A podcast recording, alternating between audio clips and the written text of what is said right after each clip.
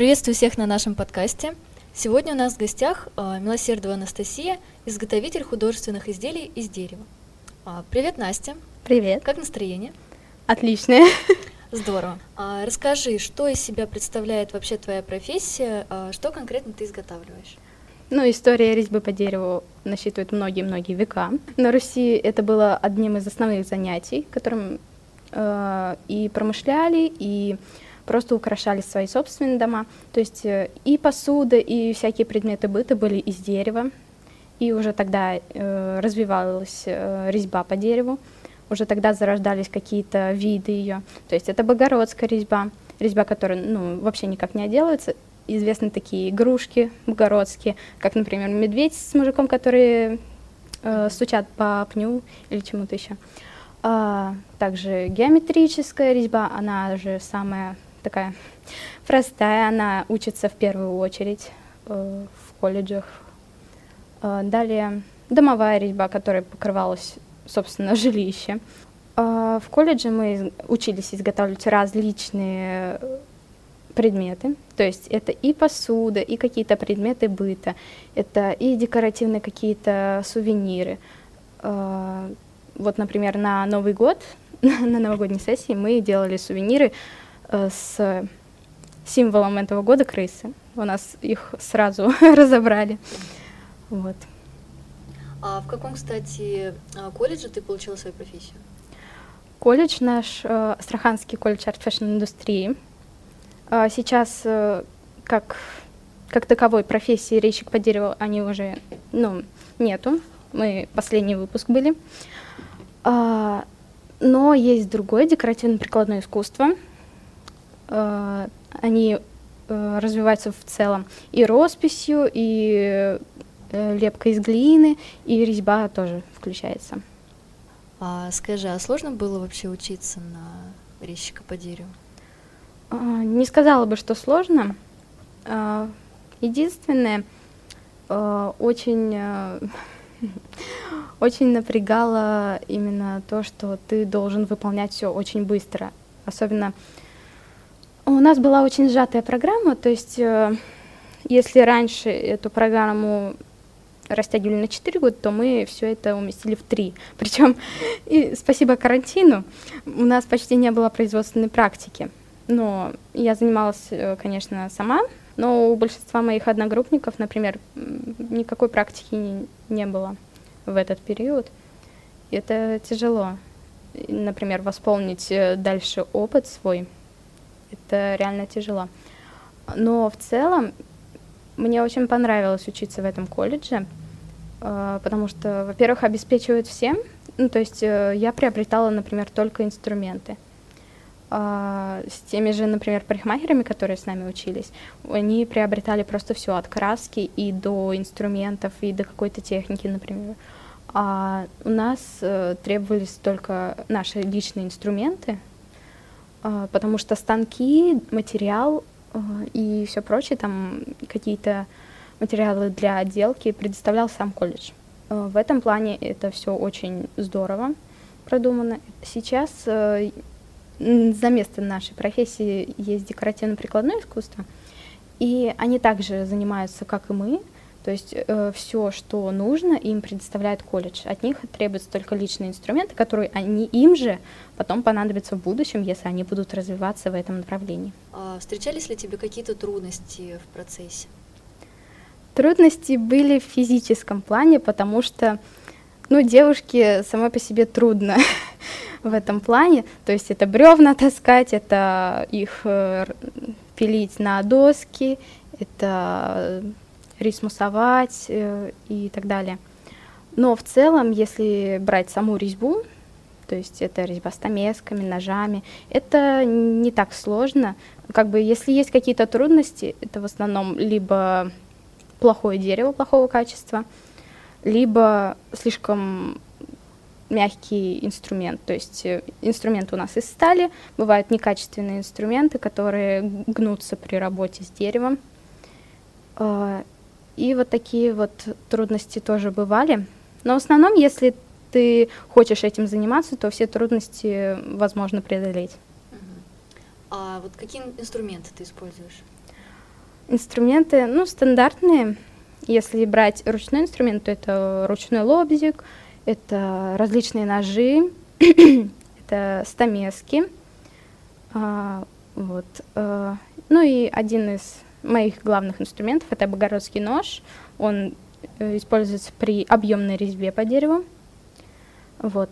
Также, ну, помимо ручных инструментов, мы используем много станков. Например, рейсмус, мы используем токарный станок, а, мы используем э, пилу, э, различные пилы. Кроме этого, у нас недавно появился лазерный станок в колледже. Ну, я уже выпустилась, но мы им успели попользоваться. А, сейчас многие, наверное, заметили, как много стало элементов из фанеры, из какого-то дешевого дерева, которые сделаны на лазерном станке. Но э, такие элементы я считаю просто неприемлемым для резчика по дереву. Мы используем этот лазер в основном для гравировки на дереве, то, что мы руками не можем сделать, э, либо для вырезки какой, каких-то маленьких элементов, которые вручную очень проблематично вырезать. Например, э, моя бижутерия, я ее иногда вырезала на лазерном станке, хотя, в принципе, это возможно и вручную. На самом деле звучит очень сложно для девушки, а, что девушки могут таким заниматься. А вот скажи, пожалуйста, насчет материала, если не секрет, а откуда ты его, ну как, добываешь? А, не секрет. В основном я работаю с какими-то мастерскими э, из других городов, потому что в Астрахани, ну, нет такого разнообразия, как, например, в Петербурге, где я заказываю сейчас древесину для своих украшений. А, помимо этого, иногда у нас спиливают деревья, сухостой в городе. И тогда я тоже беру этот материал, который пойдет в топку. Конечно, с разрешения беру. А, вот. И из него я могу делать уже изделия, например, э, бытового характера. Также я сейчас занимаюсь в багетной мастерской, то есть это э, оформительская мастерская, где оформляют картины, вышивки, зеркала и прочее. И там тоже сейчас, помимо пластикового багета, мы используем деревянный багет. То есть для его изготовления тоже нужно дерево. И каждое дерево обладает собственной текстурой, структурой, своими свойствами. И каждое дерево я бы хотела попробовать в резьбе. А вот скажи, насколько вообще эта деятельность востребована? С одной стороны, много ли людей сейчас стремятся получить эту профессию, и с другой стороны, насколько эта деятельность востребована в плане потребителей? А, не сказала бы, что многие сейчас э, хотят овладеть этой профессией, потому что у нас, например, очень мало информированных людей. Когда я узнала об этой профессии, когда я поступила в этот колледж, я даже изначально не совсем понимала, что это за профессия – потому что меня туда направили из художественного училища. Позже я уже прониклась этой профессией, это реально мне понравилось, это ну, вот мое, то, то, что я реально люблю. Но я чувствую, что не все из тех, с кем я училась, станут резчиками по дереву. Э, думаю, это дело каждого, как бы, кто, кто хочет, кто учился, кто хочет этим заниматься, тот будет этим заниматься и наверняка станет мастером. Насчет потребителей, сейчас очень востребована вот эта вот экологическая тема, то есть э, а дерево сюда как, ни, как ничто другое подходит. То есть это экологичный материал, который можно использовать и в посуде, и в быту, и в каких-то, вот, например, украшениях. То есть это материал, который не вызывает, не вызовет аллергии, это который никаких э, химикатов не будет выбрасывать в атмосферу и который биоразлагаемый. А, поэтому потребителей сейчас более чем достаточно. Это довольно популярная сейчас деятельность. А вот э, изготавливаешь ли ты что-то кон- вот конкретное? А, ну, как я уже сказала, я сейчас э, работаю в багетной мастерской то есть занимаюсь оформительством. А помимо этого, я сама занимаюсь изготовлением украшений из дерева. То есть, э, например, на моей дипломной работе я защищала набор украшений, бижутерии где там было два комплекта украшений. То есть это была токарная работа и немного объемной резьбы.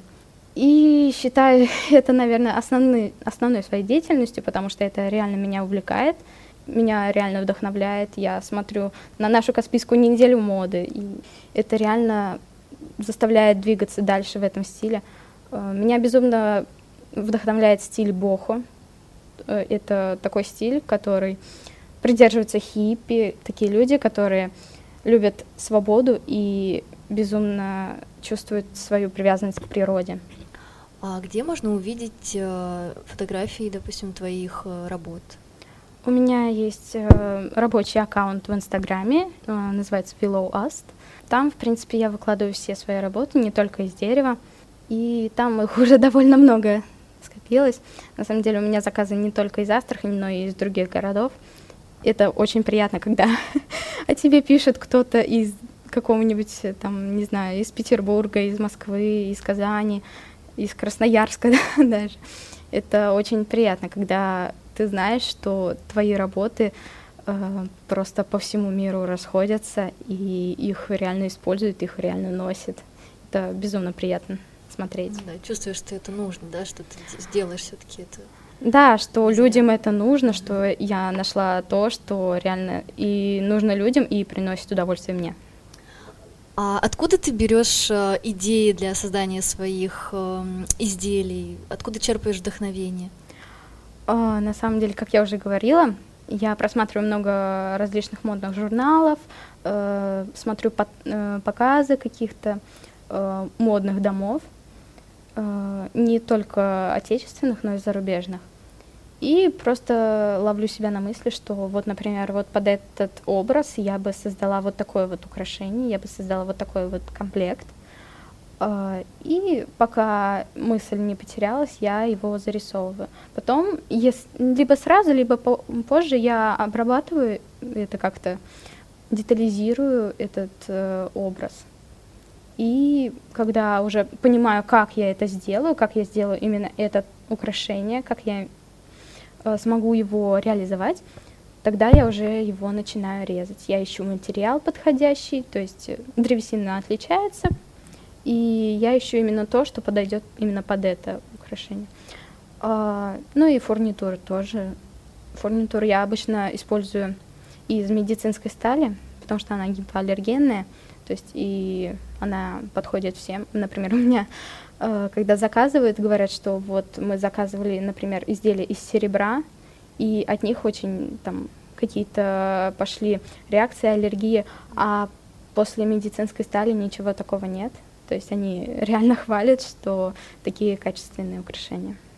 Такие вот э, экологичные и гипоаллергенные. Да. Ну, спасибо, Настя, что была сегодня с нами. Было очень интересно с тобой побеседовать. А мы завершаем наш подкаст. Спасибо, что оставались с нами.